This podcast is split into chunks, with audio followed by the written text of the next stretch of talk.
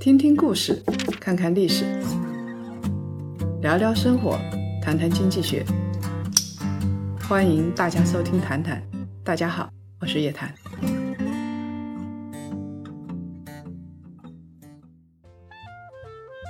各位檀香，大家晚上好，我们又在谈谈里面跟大家见面了。这两天，尤其是五月二十六号，我看到有一些媒体在刷啊，说这个赌王去世了，然后呢，四房的这个太太要开始去争这个遗产了。老师，您知道这个事儿吗？我知道，这十年啊，尽在八卦新闻上看到他们一家了。那我们来看啊，我有一个朋友在微博上就刷，他说这辈子何鸿燊值了啊。我就问我说怎么说？什么叫值啊？这一辈子的传奇经历，闯荡，又有四个太太，又有一堆孩子，那种感觉是别人大家几辈子也活不到的。他就觉得非常的值。当然，我们今天要来分析一下啊，何鸿燊之前其实还有几代赌王，那才是真正的赌王，家产比何鸿燊要高多了。今天我们就来说说这个故事，好吧？嗯，今天我们要给大家推出一个新人，在谈谈里边是新人啊。那介绍一下自己。各位好，我是夜谈财经的小谷，我的花名叫古月轩，就是我现在的职位是夜谈财经的总编辑。古月轩同志，大家都知道，我们有一个七月组合的啊，其中的月就是古月轩，小月小月月啊。那我们来说说这个初代赌王啊，他的名字叫卢九，但事实上我们知道，在广东话里边，九读啥呀？狗狗啊。如果用广东话来读的话啊，它就叫卢狗。当时他涉足博彩业的时候，何鸿燊还没有从娘胎里出来，他基本上是见证了澳门、香港最早的博彩业。当时是一八四零年的时候，我们都知道鸦片战争嘛，但是在澳门发生的一件事情，主要是鸦片战争之后。那个葡澳政府就陷入财政危机，打仗嘛，又是路远迢迢来打我们，那么财政就吃紧，所以发生财政危机之后，他们就要想办法怎么办啊？当时又不能放水，又没有中央银行，对吧？那当时首次宣布啊，有一些叫翻摊、违信、白鸽票，这种都是民间的赌博方式，它全都合法化了。一八五零年的时候。推出的专营制度啊，在下佩服啊！用专营制度来卖这个专营权，他就可以得到一笔大钱了，就来解决这个财政危机的问题。那卢狗就是在那个时候应运而生的。到底是个怎么样的人？来，小月月，那我就来简单说说咱们整个澳门的最初代的这个赌王卢狗。其实这个人呢，他是后来发达之后改的名叫卢狗，他就是草根出身。是不太好的。然后这个人呢，又长得特别伟岸，块儿特别大，头奇大无比。咱说的不好听点，哎，跟狗长得也有点像。所以说他那个时候就有一个绰号，就叫“撸狗”。后来呢，推出专营权之后，在他的百般的操弄之下，开始掌握了这个专营权。他是最开始从做猪肉起来的。这几年大家看到猪猪肉价格涨得凶，他那时候也是因为就是。当时的供给来说，猪肉其实也是不太平衡的。然后他也掌握到了就是整个澳门地区的猪肉这个垄断权，通过这个猪肉生意起了家之后，然后涉足到这个赌这方面的生意，就是从一个垄断生意跳转到另外一个垄断生意里面，然后发达之后，大家就不再敢那么说他撸狗撸狗了，所以就把他的名字更正为撸九。那么当时葡萄牙在澳门啊是实行承允制度的，就是投标承办嘛，就像我们的现在招投标，呃是一模一样的。那时候人家就很先进了啊，嗯，不要看不起葡萄牙人，对吧？那么在一九零零年的时候，当时卢九呢就中标了，是在广东为期八年的白鸽票的经营权。我们现在觉得，哎呀，香港、澳门好发达啊，好牛哦。那你想想看，它是一八五零年啊，呃，一八四零年鸦片战争刚打完，那个时候还是一个小渔村呢，啥也没有的。所以不要以我们现在的香港去想象当时的这个，呃，根本就不行。那最牛的城市，当时深圳那根本就还不着北的。呃，对。当然，深圳就是小渔村啊。那最牛的城市是在广州嘛，所以我们什么北伐那种策源地啊，什么都是在广州。我们孙中山先生也是在广州。所以你在香港、澳门啊摆摊，那就是阿贵在村里赌个博，呃，意义呢有不是太大。那你要获得了整个广东省的赌博的特许经营权，那才牛呢。所以他当时是横跨澳门跟广东的同时开赌的第一人，这一点是他比较牛的地方。他最牛的时候，也就是他最不幸的时候。怎么个不幸法呢？这个权利，这个专许权是谁给的呢？是政府给的。所以那个时候呢，咱们叫朝廷清政府当权，换了一个官儿。这个官儿呢，他对黄赌毒整个所有不良产业，对都非常反感。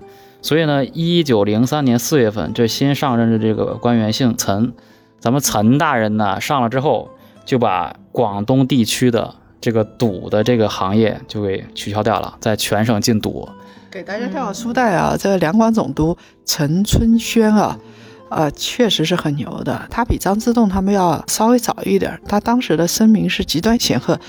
因为鸦片战争，因为这个东南这地方老打仗，所以当时两广总督这个总督的位置啊，跟什么两江啊，这个是持平的，非常牛的。所以陈春轩他看不得这些事情，就开始禁赌了。禁赌了之后呢？禁赌之后，那很快了，基本上就一两年的时间没有收入了。然后他下边养那些个兵啊，黑道。一看你不行了，所有人都走了。最后呢，他业务萎缩的非常厉害，然后他应该是本身的个人爱好可能也比较不良一些，很快就负债累累，最后对被逼的就上吊自杀了。所以他呃是一九零四年广东颁禁赌令，那么到了。一九零七年，他就上吊自杀了，所以他的财富啊，冰山瓦解是非常非常快的，说明啊，在当时那个时候啊，其实你做生意啊，也跟胡雪岩他们一样，就是看你跟地方官或者你跟这个朝廷大员关系如何，这个朝廷大员呢，又要看他在朝廷里边的身份地位如何，这个朝廷大员的个性禀赋如何，所以第一代赌王就这么消失了。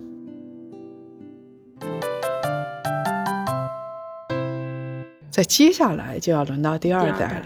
这个第二代赌王呢，名叫傅老荣，原名叫做傅德用。他在老家乡下时候也是一个赌徒，然后到了香港之后呢，如鱼得水，天天啊，当时都是赌棚啊、赌摊啊，还有露天的赌场去碰运气。这个人是相当的社会的，他地位低下，但是架不住他情商高，特别自来熟，和周围的人都打得火热的那。当地的土话有可能叫老用，那广东话用跟用也没有区别，对吧？索性给自己改了个名字叫傅老荣。那么有一次呢，因为打架斗殴的关系，他被关进了监狱，关了十个月。他不知道受了什么刺激，出来之后就立马离开了香港，在两广一带做生意。这个人应该是很有生意头脑的。当军阀混战的时候，他大赚其钱。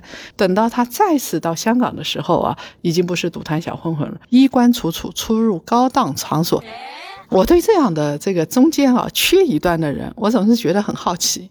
那么他三十年代初呢，第一次闯入的澳门赌业，当时他是势单力薄的。他到香港的时候就不一样了，他联合了一些人，所以啊，朋友要多多的，敌人也要少少。嗯，他联合了叫做范杰明、何氏这些人，组了一家公司，叫豪兴公司。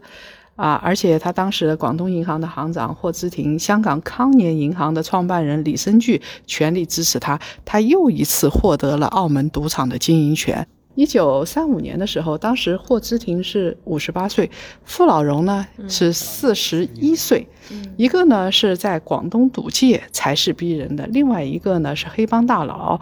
你想？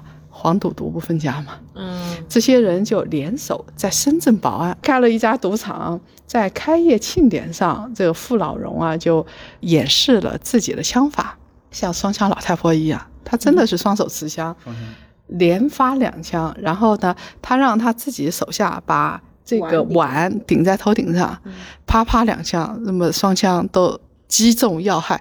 赢得一片掌声。觉得当时他还是蛮社会的一个人，看得出来。傅老荣跟卢九啊都有过类似的遭遇，因为当时的社会很黑嘛，就是在黑吃黑嘛。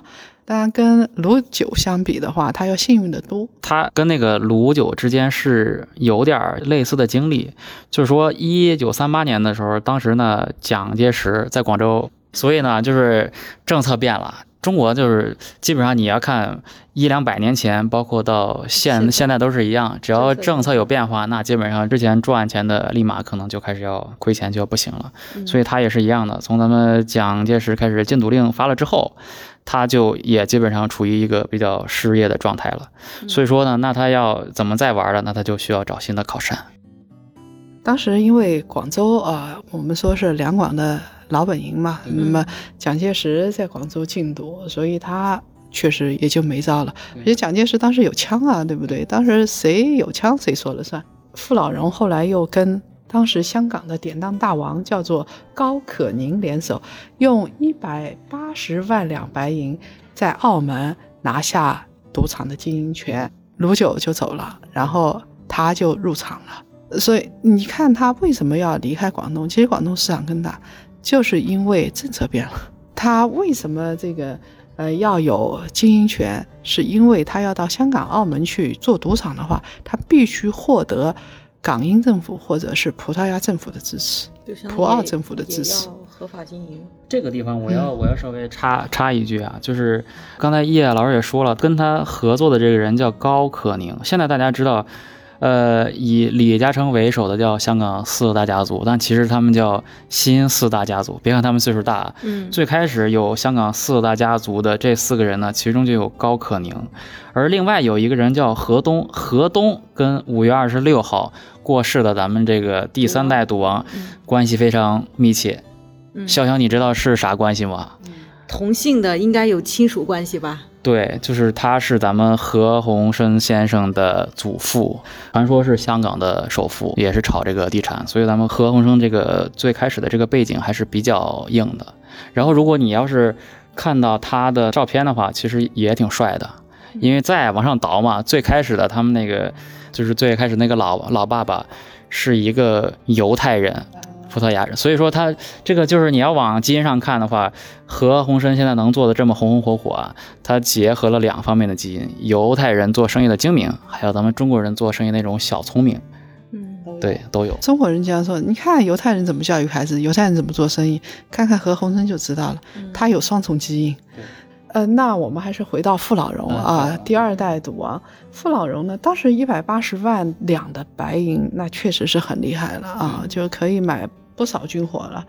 一九四五年二月十号的时候，当时民国了，他当时是在一个禅院里边休息，突然遭到绑架。当时要求的赎金是九百万元，这个赎金说实话是相当高的，不亚于现在的九亿啊。我觉得经过一轮斡旋之后呢，绑匪当时同意赎金呢降低五十万元。就在交付赎金的前夕，傅老荣的儿子叫傅英权。他查出了他爸爸被困在什么地方，就去报警了，去求助了。没想到风声走漏了，警察赶到他藏身的地方，发现已经人去楼空了。绑匪当然很生气了，让你不要报警，你报警了，结果割下了他的右耳朵，然后呢，坚持要原来的九百万的。呃，赎款，后来他又去找了他私下朋友，有的东西你看民国时候不是政府能搞定，不是警察能搞定，他又去找了，哎，找电影明星反而能搞定。当时呢的电影明星就是越剧界的名伶啊，他出面，这跟另外一个朋友协助，呃，降了五十万元的赎款，然后把傅老荣给放了。傅老荣呢？丧失了一个耳朵，比第一代赌王的上吊自杀要好。他总是能够化险为夷，这人运气还不错啊。你比如说，他有一个首席的荷官，叫做叶汉啊，非常重要。他是穿针引线的这么一个，在几代股王基本上都有他的事都是跟他结合在一起的。他穿针引线的。那叶汉呢，当时对于傅老荣是非常愤恨的，然后对傅老荣发起了攻击。因为有一年啊。澳门的赌场来了一帮人，这帮人啊，猜骰子大小总归能够猜对，很厉害啊，非常厉害。如果来这么一个人，赌场不是要黄了，对吧？着钱了。所以当时这个赌场也很紧张啊。但是叶汉啊，后来出面识破了其中的奥妙，就是说发现这些人怎么知道骰子大小，就是因为听声音，哇，太牛了。所以呢，他把自己这个掷骰子的茶盅啊，盅底垫了厚厚的一层布，厚的垫子。那你不就没声音了吗？啊，就相当于铺了一层地毯。所以呢，傅老荣啊也是逃过一劫，绝处逢生了。那约翰觉得我做了这么大的贡献，你要对我好一点嘛，对不对？老板要对我好一点嘛。没想到傅老荣挺抠门的，就是不给，也不给股权。不给股权。嗯嗯，叶汉同志就非常的愤怒啊，这就是股权管理上的问题，他就去自立门户了，而且是跟傅老人作对，说你现在。专营牌照，下次是我的，我要拿过来。但是呢，这个叶汉估计啊，做人有点问题。我们已经说过，这个傅老荣是很社会的，就各方面的人士，黑道白道应该结交的很多的。这个叶汉呢，就没有这方面人助力，没有财团助力，所以发起进攻都失败了。傅老荣是垄断了澳门赌业是二十年，他的第二代赌王的身份从来没有被动摇。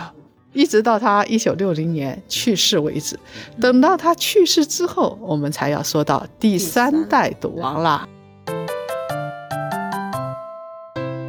在四十年代的时候，香港就有四大家族了。